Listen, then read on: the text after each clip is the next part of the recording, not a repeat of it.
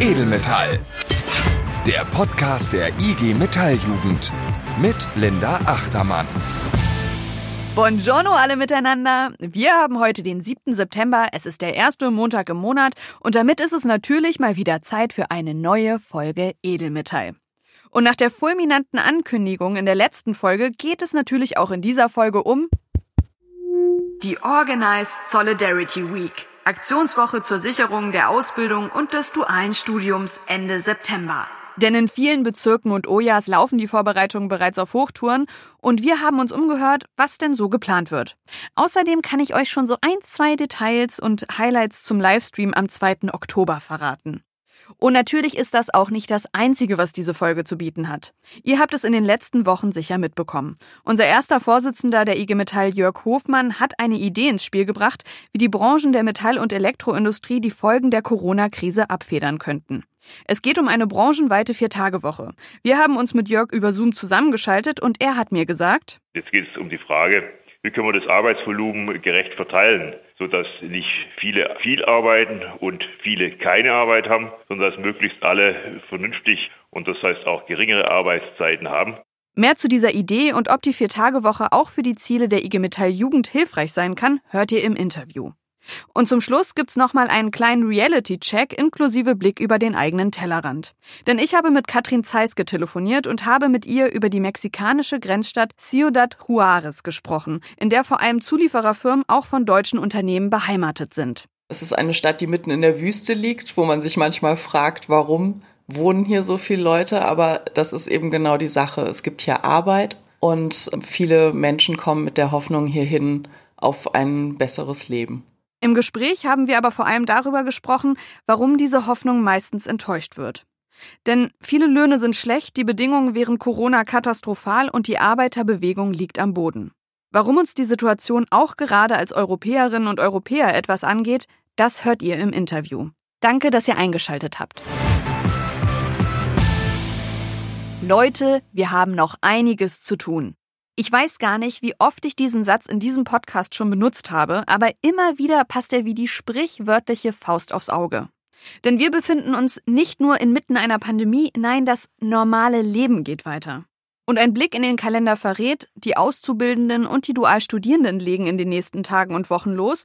Unsere Aktionswoche Ende September steht vor der Tür und im November stehen schon wieder JAF-Wahlen an. Und dann geht's ja bald auch noch in die Tarifverhandlungen in vielen unserer Branchen. Für uns heißt das informieren, Mitgliederwerbung, Aktionen planen. Und das ist vielleicht gerade jetzt noch wichtiger als in den Jahren zuvor. Nina Bäuerle, aktuell noch Vorsitzende der Jugend- und Auszubildendenvertretung bei Porsche in Stuttgart, weiß, warum eine starke JAF gerade in Krisenzeiten wichtig ist. Denn sie ist das Bindeglied zwischen der Fachabteilung und den Auszubildenden.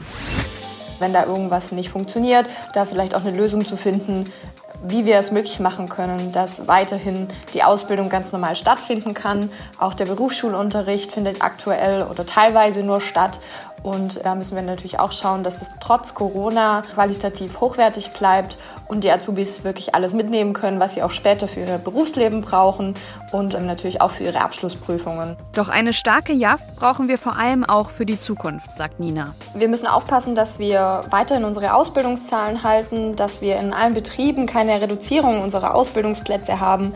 Das ist einfach gerade auch ein ganz großer Punkt, dass Betriebe sagen, wir können nicht mehr ausbilden aufgrund von Kostenfaktoren und auch die Auszubildenden werden nicht mehr übernommen oder es gibt Probleme bei der Übernahme. Und da müssen wir ganz arg darauf achten, dass wir einfach weiterhin eine gute, qualitativ hochwertige Berufsausbildung haben, dass wir einfach auch die Arbeitsplätze von morgen sichern und da qualitativ hochwertige Mädels und Jungs haben, die uns äh, weiterhin durch die Zukunft bringen. Und damit wir auch stark aus der Krise gehen können, müssen wir jetzt beim Ausbildungs- und Unistart ordentlich Mitglieder werben. Das sagt nicht nur ich, sondern das sagt auch Cosima Steltner, Mitglied bei der JAV, bei der ThyssenKrupp AG in Essen.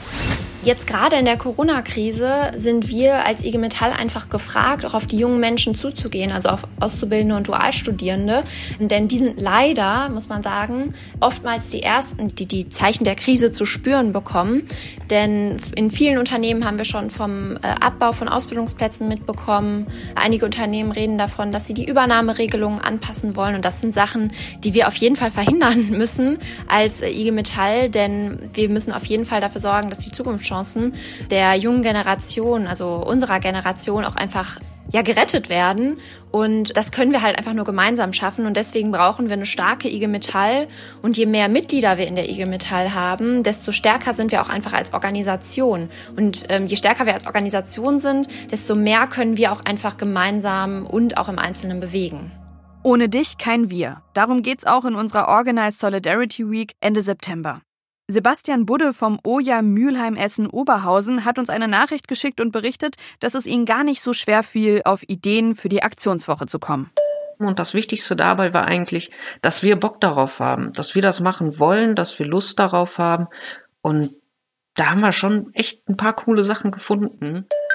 Sebastians Oja setzt bei all ihren Aktionen auf Aufmerksamkeit über Social-Media-Aktionen.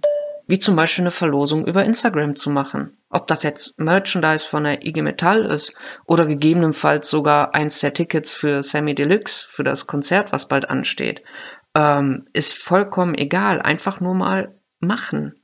Des Weiteren fanden wir es echt mal wichtig, so ein paar Zahlen, Daten und Fakten auch hochzuladen. Das heißt, gegebenenfalls einfach eine Flipchart erstellen mit den wichtigsten Zahlen, davon Foto machen und das hochzuladen. Weil sowas reicht vollkommen aus als Beitrag. Und die Leute werden das sehen. Ja, und eine weitere Sache war, einfach mal zu fragen, warum sind die Leute eigentlich in der IG Metall? Und was haben die davon?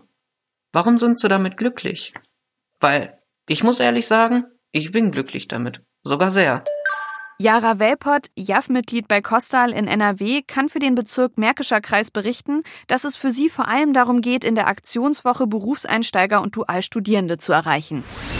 Also wir vom Ortsjugendausschuss Märkischer Kreis legen unseren Schwerpunkt auf den Freitag. An dem Tag organisiert der Bezirk NRW nämlich das Beginner TV und ähm, das wird im Sauerlandpark in Hema gedreht. Hema liegt bei uns im Märkischen Kreis und deswegen heiße ich euch schon mal alle herzlich bei uns willkommen. Dafür haben wir bereits einen Nachmittag mit den Hagenern zusammen verbracht und gemeinsam kleine Sketche gedreht in denen wir so ein bisschen überspitzt die Vorteile darstellen, in einem tarifgebundenen Unternehmen zu arbeiten. Ansonsten wollen wir auch an dem Tag vor Ort Unterstützung leisten, da wir es ja wirklich nicht so weit haben. Am Wochenende vorher findet unsere OJA-Klausur statt und da sind nochmal alle dabei und wir können gemeinsam Fotos schießen, die wir dann auch die Woche über auf Social Media posten können. Nico Ketzer von der JAF von John Deere in Rheinland-Pfalz hat sich gemeldet, um zu berichten, wie sein O-Jahr in der Aktionswoche auf die Leute zugeht. In der Aktionswoche möchten wir eine dezentrale Aktion mit den Geschäftsstellen Homburg, Neunkirchen und Saarbrücken durchführen. Wir möchten Papphocker aufstellen, welche symbolisch für die Ausbildungsplätze in unserer Region stehen. Durch Absperren Einzelnahmen möchten wir den Wegfall von Ausbildungsplätzen durch Corona oder Sparmaßnahmen darstellen. Wir möchten auch mit den Leuten ins Gespräch kommen und über die Auswirkungen für uns als Jugend sprechen. Ebenso möchten wir auf Banner Unterschriften sammeln, um einfach nur unter dem Motto Deine Unterschrift für den Erhalt der Ausbildungsplätze zu zeigen, wie wichtig eigentlich für die ganzen Leute hier bei uns in der Region die Ausbildung in den Betrieben ist. Die Aktion wird am gleichen Tag von den Ortsjugendausschüssen ähm, in den jeweiligen Städten der Geschäftsstellen durchgeführt. Auch Meli Exi aus Paderborn hat sich bei uns gemeldet und auch er und seine Kolleginnen nutzen die Aktionswoche für das Thema Ausbildung. Hallo und schöne Grüße aus dem wunderschönen Paderborn. Wir von der Bentler JAF nutzen die Organize-Woche, um unsere Auszubildenden näher kennenzulernen, die neu gestartet sind, weil das natürlich auch ein ganz, ganz wichtiges Thema für uns ist, die auch persönlich kennenlernen zu dürfen. Natürlich unter Berücksichtigung aller Sicherheitsauflagen. Und ja, wir freuen uns sehr drauf und bis dahin. Ach Mensch, und aus Osnabrück haben wir auch noch eine Nachricht bekommen. Mahlzeit. Ich bin der Marcel von der EG Metall Geschäftsstelle Osnabrück und wir haben für die Aktionswoche unseren Fokus auf die Jugend- und Auszubildendenversammlungen gelegt, weil wir da wieder ansetzen wollen, mal wieder mit den Auszubildenden zusammenkommen. Das war ja in den letzten Wochen, Monaten eher schwieriger durch Abstandsregeln, Hygieneregeln, Abspaltung quasi vom Betrieb oder Trennung. Und äh, ihr wisst es ja alle. Und wir versuchen da wieder ein bisschen zusammenzukommen und vor allen Dingen auch die JAV-Wahlen für dieses Jahr zu bewerben. Denn wir brauchen wieder weiterhin, auch in dieser Zeit und vor allen Dingen auch nach der Zeit, starke Gremien, die die Auszubildenden im Betrieb vertreten. Und ja, dafür wollen wir wieder ein bisschen das Bewusstsein schärfen und äh, die Leute wieder ein bisschen motivieren, dass die Bock haben, weiterzumachen und sich aufzustellen. Da würde ich mal sagen, schauen wir mal. Das war's von mir. Ich wünsche euch weiterhin alles Gute, bleibt gesund und haut rein. Danke, Marcel. Und auch unsere Bundesjugendsekretärin Stefanie Holz hat eine Nachricht an euch, denn sie ist begeistert von den Aktionen, von denen wir bereits gehört haben. Hallo zusammen. Ja, das sind ja schon großartige Aktionen, die da in Planung sind und wir freuen uns natürlich über jede weitere, die auch noch dazukommen wird. Und da habe ich jetzt noch eine Bitte an euch und auch einen kleinen Tipp. Ähm, wir bereiten online auf organize.net eine Aktionslandkarte vor und da wäre es klasse, wenn ihr eure Aktionen, die ihr vorbereitet, ähm, eintragt. Das hat zum einen den Charme, dass wir natürlich dann ein bundesweites Bild sehen, was wo wie geplant ist und natürlich, dass es auch denjenigen hilft, die jetzt noch gerade in der Vorbereitung sind und vielleicht noch die eine oder andere Idee gebrauchen können und äh, sehen das dann dort entsprechend. Von daher tragt bitte eure Aktionen dann ein und dann haben wir eine bunte Live-Landkarte mit vielfältigen Aktionen bei euch vor Ort. Ich wünsche euch bis dahin viel Erfolg in den Begrüßungsrunden, einen guten Ausbildungsstart, wenn ihr gerade am Anfang eurer Ausbildung oder eures dualen Studiums seid. Und wir sehen uns dann in drei Wochen draußen bei den Aktionen. Bis bald. Also Leute, ihr habt's gehört, da geht einiges. Ich bin gespannt, was ihr euch ausdenkt. Von Social-Media-Aktionen bis Aktionen im Freien ist alles erlaubt. Hauptsache groß, Hauptsache laut, Hauptsache nice. Falls ihr noch mehr Inspiration braucht, findet ihr die unter organize.net.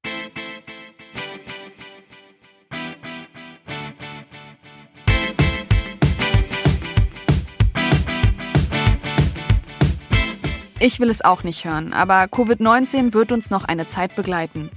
Noch ist kein Impfstoff in Sicht und wir alle müssen gemeinsam dafür sorgen, dass sich ein erneuter Lockdown vermeiden lässt. Denn der erste hat seine Spuren hinterlassen. Wir stehen vor einer Wirtschaftskrise und um Stellenabbau in der Industrie zu verhindern, brauchen wir gewagte Ideen. Eine solche gewagte Idee kam Anfang August von unserem ersten Vorsitzenden Jörg Hofmann.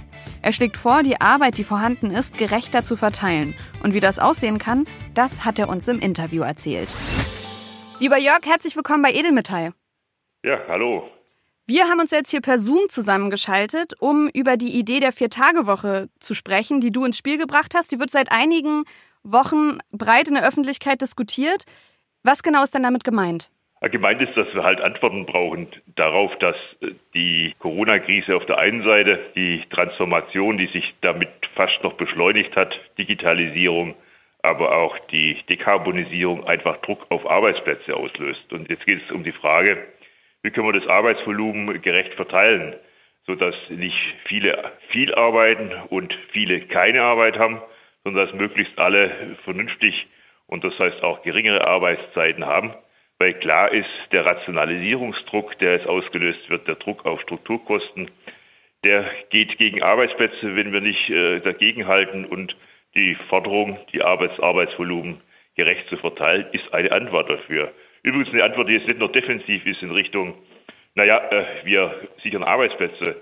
Und ich glaube, die Vier-Tage-Woche hat gerade auch, das zeigt unsere Erfahrung aus der Beschäftigtenbefragung und anderen Rückmeldungen, hat auch eine Lebensqualität. Und ich finde, unser Anspruch, dass die Transformation so gestaltet werden muss, dass gute Arbeit für alle entsteht, das ist, glaube ich, ein ganz guter Ansatz zu begründen, warum die Vier-Tage-Woche gerade jetzt in die Zeit reinpasst.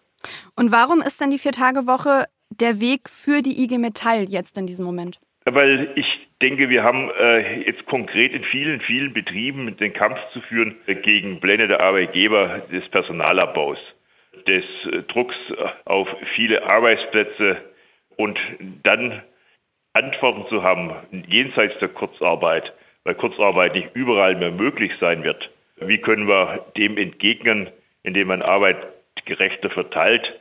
Dazu brauchen wir Instrumente, vor allem die jetzt nicht allein Arbeitszeit absinken, sondern auch das, was für viele Menschen natürlich mindestens so wichtig ist, das monatliche Entgelt sichern.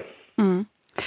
Äh, Ähm, ich habe es ja eingangs erwähnt, der Vorschlag wird diskutiert und zu einer Diskussion gehört natürlich auch ordentlich Kritik und diese Kritik kann man so in zwei Punkte zusammenfassen. Erstens wird natürlich, das hast du gerade gesagt, die Forderung nach einem Lohnausgleich kritisiert und die zweite Kritik ähm, kommt vor allen Dingen auch von Oliver Stettes vom Institut der deutschen Wirtschaft. Der sieht in der Vier-Tage-Woche kein Instrument für eine gesamte Branche. Der sagt sogar, dass eine solche Maßnahme die aktuellen Probleme nur verstetigen würde. Wie begegnest denn du solcher Kritik? Wenn man beim zweiten anfängt, dann steht dahinter ja eine These, die heißt, äh, solche Arbeitszeitverkürzungen, Kurzarbeit, Vier-Tage-Woche, die erhalten die Strukturen. Ich halte das für einen Unsinn. Wenn wir äh, die das Ziel haben, dass wir alle Kolleginnen und Kollegen mitnehmen in die Veränderungsprozesse, niemand abhängen, niemand rausdrücken aus der Branche, werden wir uns halt damit beschäftigen müssen, wie wir Wandel hinkriegen, der alle mitnimmt. Und Wandel hinzukriegen, der alle mitnimmt, heißt auch, das Arbeitsvolumen, das übrig bleibt, so gerecht zu verteilen, dass jeder eine Perspektive und Chance hat. Und struktureller Wandel ist halt mehr als Betriebswirtschaft. Struktureller Wandel verlangt auch, dass Kolleginnen und Kollegen eine Perspektive haben, weil ihr Engagement ist dafür auch notwendig. Und der zweite, der erste Punkt mit dem Thema Lohnausgleich. Wir haben sehr gute Erfahrungen gemacht mit dem T-Zug, mit der Wahloption äh, Zeit oder Geld. Und wir haben festgestellt, dass viele, viele Kollegen das, das Thema Zeit viel wert ist. Das ist der eine Punkt. Der andere Punkt ist der, wir haben jetzt drei Jahre ohne Tabellenerhöhung. Und ich denke, die IG Metall wird antreten wollen, in der nächsten Tarifrunde wieder einen Zuwachs auch in den Entgelten zu erreichen. Und damit können wir, denke ich, eine sinnvolle Kombination wieder machen zwischen Entgeltzuwachs oder und dem Thema Vier-Tage-Woche mit einem zumindest Teillohnausgleich, damit es erträglich wird im Geldbeutel und die Lebensqualität steigt für jeden Einzelnen und vor allem auch die Beschäftigung sicher ist. Meinst du denn, dass ein Modell der Vier-Tage-Woche dann auch Ausbildung und die Übernahme von Auszubildenden und Dualstudierenden sichern könnte? Ja klar, wenn wir den Druck wegnehmen, dass Personal abgebaut wird, wenn wir den Druck damit wegnehmen, indem Arbeitszeit, Arbeitsvolumen gerechter verteilt wird, dann gibt es natürlich auch weniger Druck auf das Thema Ausbildungsplätze und Übernahme. Gibt es Perspektiven für die Jugendlichen, die ausgebildet, die ihre Ausbildung beendet haben, übernommen zu werden, ohne dass ständig das Damoklesschwert darüber schwebt. Wenn ich dich übernehme, muss ich den anderen Kollegen entlassen. Und deswegen ist es so richtig und wichtig, dass wir Instrumente haben, die uns erlauben, in den Betrieben zu agieren, jungen Kolleginnen und Kollegen eine Perspektive zu geben, indem wir insgesamt die Arbeitszeit im Betrieb reduzieren. Ähm, die Diskussion ist jetzt angestoßen, aber wie geht es denn weiter? Was sind denn jetzt die nächsten Schritte? Na gut, der Stein ist jetzt mal ins Wasser geworfen. Die Wellen, finde ich, sind beachtlich, die jetzt schon sichtbar sind. Es gibt unterschiedliche Meinungen. Du hast ja gerade auch zwei auch kritische Meinungen skizziert. Jetzt geht es darum, in der IG Metall die Diskussion darüber zu führen im Vorfeld der vorstehenden Tarifrunde. Die Tarifkommissionen werden beraten und wir werden bis November dann, denke ich, ein abgeschlossenes Bild bekommen, was und mit welcher konkreten Forderung geht die IG Metall in die Tarifrunde 2021. Gehen wir mal von dem Thema weg, aber aktuell starten ja viele Tausende Auszubildende und Dualstudierende in unseren Betrieben. Möchtest du diesen jungen Menschen noch etwas mit auf den Weg geben? Ja, gerne, weil ich glaube, es ist ja schon ein besonderer Ausbildungsstart unter Corona-Bedingungen. Und ich kann mir schon vorstellen, dass für viele das auch noch mit größerer Unsicherheit und Erwartung, was kommt da auf mich zu, verbunden ist wie in üblichen Jahren. Und da kann ich nur sagen, baut auf eure Interessensvertretung im Betrieb, Baut darauf, dass Betriebsräte sich um euch kümmern, da könnt ihr sicher sein. Wendet euch an sie, wenn ihr Fragen habt. Und vor allem macht euch selber aktiv und engagiert euch in den jetzt zu wählenden Jugend- und Auszubildungsvertretungen. Das ist der richtige Weg, um nach vorne eine Ausbildung positiv zu gestalten und die Unsicherheiten durch eigenes Handeln zu beseitigen. Ich wünsche all denen, die jetzt starten, viel, viel Erfolg in Ihrer Ausbildung. Das sagt Jörg Hofmann, unser erster Vorsitzender. Danke, Jörg. Danke dir.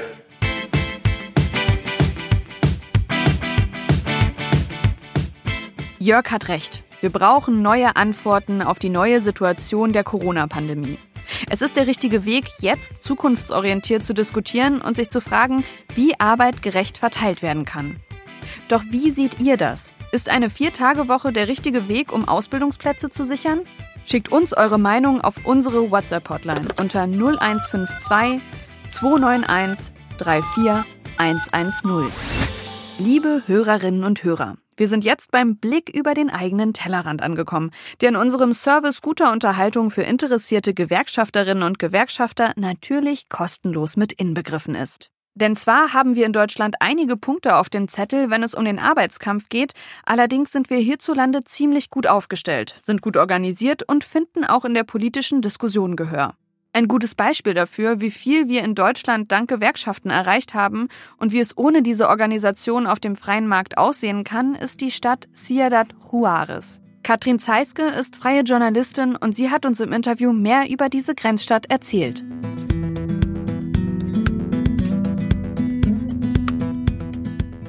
Schließt mal die Augen und stellt euch eine Landkarte vor. Und jetzt sagt mir mal, wo ihr die Stadt Ciudad Juarez verorten würdet. Wie, ihr habt die Stadt noch nie gehört? Na okay, also ich habe ehrlich gesagt auch das erste Mal bei der Vorbereitung auf diese Folge von dieser Stadt gelesen, aber es ist doch ziemlich gut, diese Stadt zu kennen.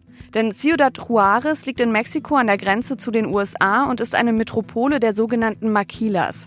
Das sind Fertigungsfirmen, die Teile für den amerikanischen, aber auch deutschen Markt herstellen. Und davon gibt es über 300 in dieser Stadt und ca. 300.000 Menschen, also ein Viertel der ganzen Bewohner dieser Grenzstadt, sind dort zu einem Hungerlohn angestellt. Und nach diesen paar Infos wisst ihr eigentlich auch schon, worauf ich hinaus will, oder?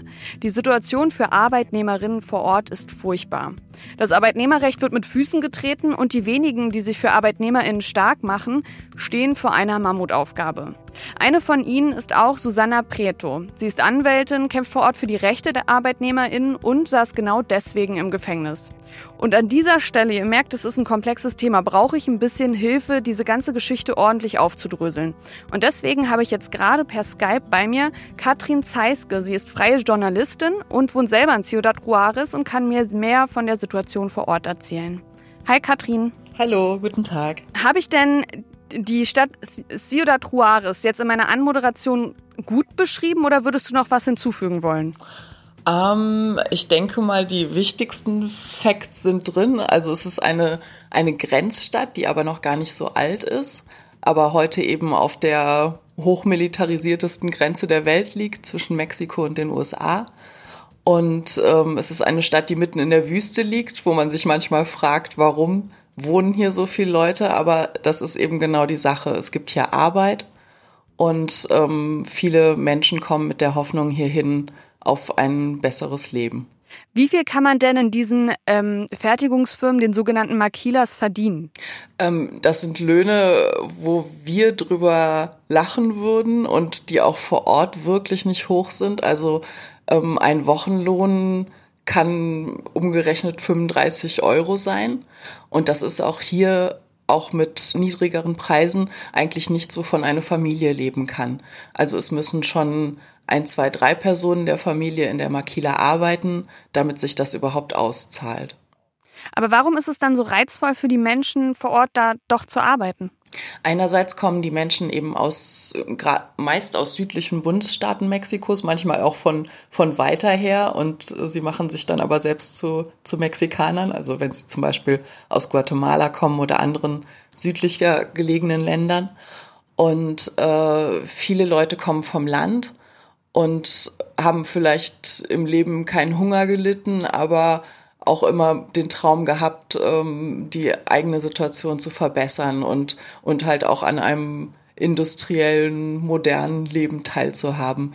Und das können sie natürlich hier mit den, mit den Fabriklöhnen, aber was die meisten Leute leider nicht wissen, wenn sie herziehen, dass hier sehr hohe Lebenskosten herrschen, jedenfalls im Vergleich mit dem Rest von Mexiko und dass ähm, die Löhne halt sehr niedrig sind, was attraktiv ist an den Fabriken, an der Fabrikarbeit, dass es viele Leistungen gibt. Und eine Leistung davon ist zum Beispiel, sich ein eigenes kleines Haus zu bauen, auch mit einem mhm. großen Schuldenberg. Und das ist natürlich eben auch so eine Sache. Die meisten oder sehr, sehr, sehr viele Menschen schaffen es nie, diesen Schuldenberg jemals abzuarbeiten.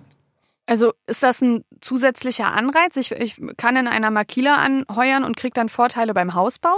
oder wie? Genau, also es gibt hier so ein soziales Wohnungsbausystem in Mexiko, in Fonavit heißt das. Und es gibt auch andere Leistungen, also zum Beispiel ähm, dass ich Zugang zu einer öffentlichen Krankenversorgung habe. Und das ist für viele Menschen attraktiv. Und das hat natürlich dann nicht nur die arbeitende Person Zugang, sondern auch die ganze Familie. Und jetzt in Zeiten von Corona hat sich das aber eben als ja fataler Trugschluss rausgestellt, weil diese Krankenversicherung eigentlich den wenigsten was genützt hat. Darauf kommen wir gleich nochmal zu sprechen. Lass uns erstmal greifbarer machen. Was wird denn in den Makilas vor Ort hergestellt? Kenne ich das auch aus meinem Alltag hier in Deutschland? Also jede von uns, jeder setzt sich wahrscheinlich irgendwann tagsüber ins Auto und sehr viele Autositze äh, werden hier in Ciudad Juarez für den gesamten Weltmarkt produziert. Auch viel Autoinnenelektronik, also die ganzen Autozulieferfirmen zum Beispiel, ja, für, für, für große Autohersteller, die sitzen hier. Es wird ganz viel hochtechnologisierte ähm, ja, hochtechnologisierte Einzelteile hergestellt, also Glasfaserkabel für Internetverbindungen weltweit, Feuermelder, die ganze BlackBerry ähm, Produktion, also die früheren Luxushandys, die waren mal hier in Ciudad Juarez hergestellt worden, früher Fernseher, aber heute sind es auch medizinisches Zubehör, also eigentlich alles, was ähm, ja spezialisierte Industriearbeiterkräfte braucht und trotzdem werden diese eben leider nur wie Tagelöhner bezahlt. Gerade während Corona waren die Zustände in dieser Grenzstadt verheerend. Genau, hier in Ciudad Juarez ähm, haben sich die öffentlichen Krankenhäuser leider, ja, man muss sagen, fast als Sterbespitäler herausgestellt. Also die, die Sterblichkeitsrate lag unglaublich hoch, zeitweise bei 25 Prozent. Und mittlerweile ist sie auf 13 Prozent abgesunken, aber das ist eben immer noch, sind ja einfach weltweit vergleichbar hohe Zahlen. Und der direkte Vergleich ist hier gleich die Zwillingsstadt gegenüber. Also wenn man von Ciudad Juarez im Zentrum über die Grenzbrücke geht, ist man direkt im Zentrum von El Paso, Texas. Und dort liegt die Sterblichkeitsrate nur bei zwei Prozent.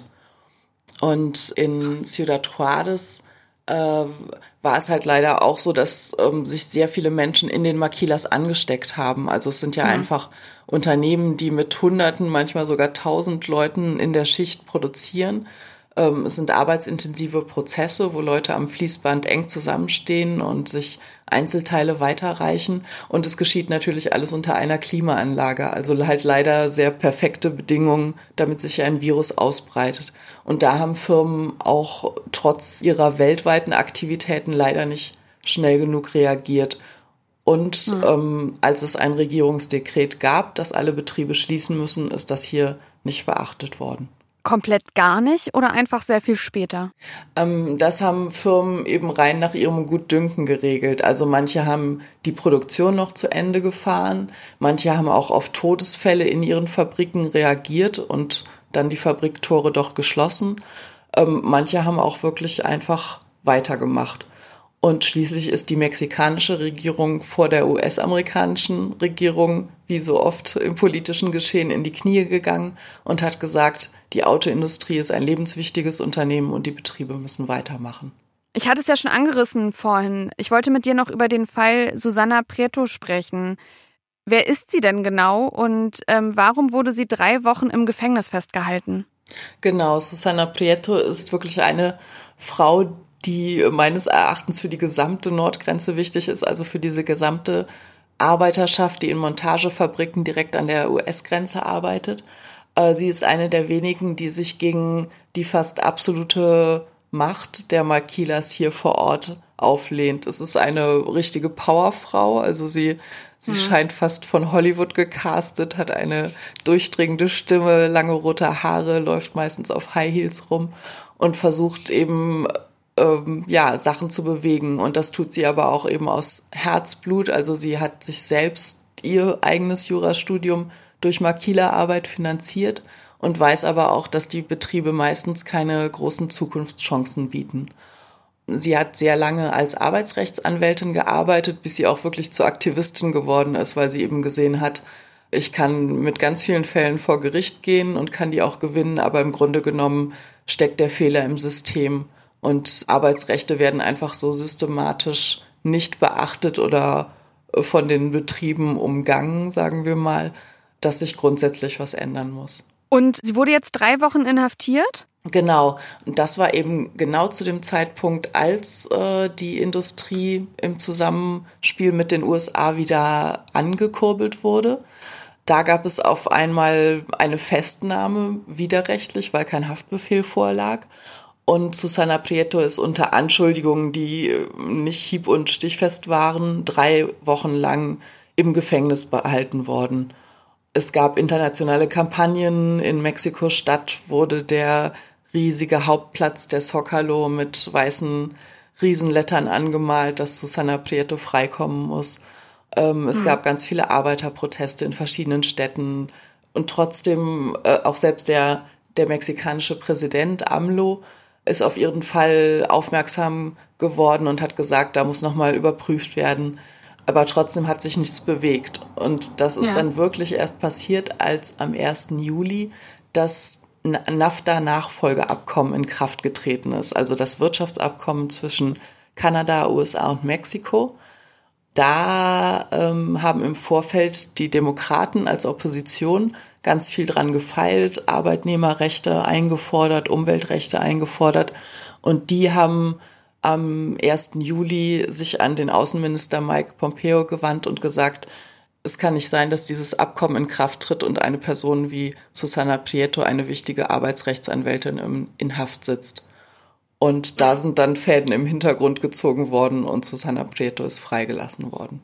Und ich traue mich gar nicht zu fragen, aber ist jetzt Ende gut alles gut? Leider nein, überhaupt nicht. Also ähm, Susana Prieto hat harte Auflagen bekommen. Sie darf für zwei Jahre nicht mehr im Bundesstaat Tamaulipas als Anwältin arbeiten. Dort wurde sie eben festgenommen. Und dort gibt mhm. es auch eine sehr starke Makila-Industrie. Was Susanna Prieto dort erreicht hatte, war, dass eine Arbeiterbewegung entstanden ist.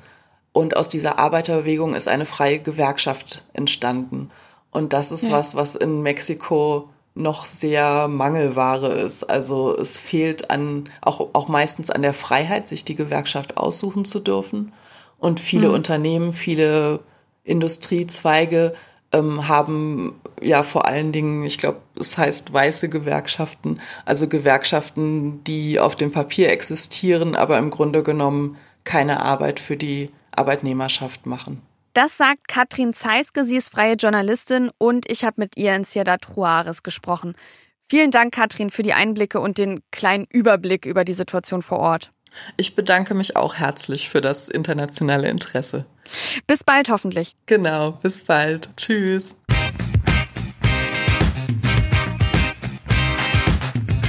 Es wird sicher nicht das letzte Mal gewesen sein, dass wir über Ciudad Juarez berichtet haben. Vielleicht ist es aber auch ganz gut, dass wir jetzt am Ende der Folge angelangt sind, denn jetzt wird es ja Zeit für euch aktiv zu werden. Doch halt, stopp, noch nicht ausmachen. Ich habe noch drei wichtige Ansagen für euch. Erstens, im Oktober wird es Edelmetall nicht als Audioausgabe geben, sondern, und das ist die zweite Ansage, wir werden den Livestream am 2. Oktober aufzeichnen und als Videopodcast online stellen. Und mit wir meine ich auch mich, denn ich darf diesen Stream für euch moderieren. Und drittens, ganz wichtig, in der nächsten Folge Edelmetall dreht sich natürlich alles um die JAF-Wahlen. Denn im November wird gewählt. Und in diesem Jahr gibt es ein neues JAF-Portal, wo ihr alle Infos und Materialien rund um die Wahl im November finden könnt. Da gibt's also alle Vorlagen und offiziellen Dokumente. Alles unter jaf-portal.de. Keine Angst, das schreiben wir aber alles auch nochmal in die Show Notes. Jetzt aber bye bye. Ich bin Linda Achtermann und wir sehen uns live und in Farbe am 2. Oktober im Livestream. Mit Edelmetall geht's dann am 2. November weiter. Schüsseldorf! Edelmetall. Der Podcast der IG Metalljugend. Gefördert vom Bundesministerium für Familie, Senioren, Frauen und Jugend.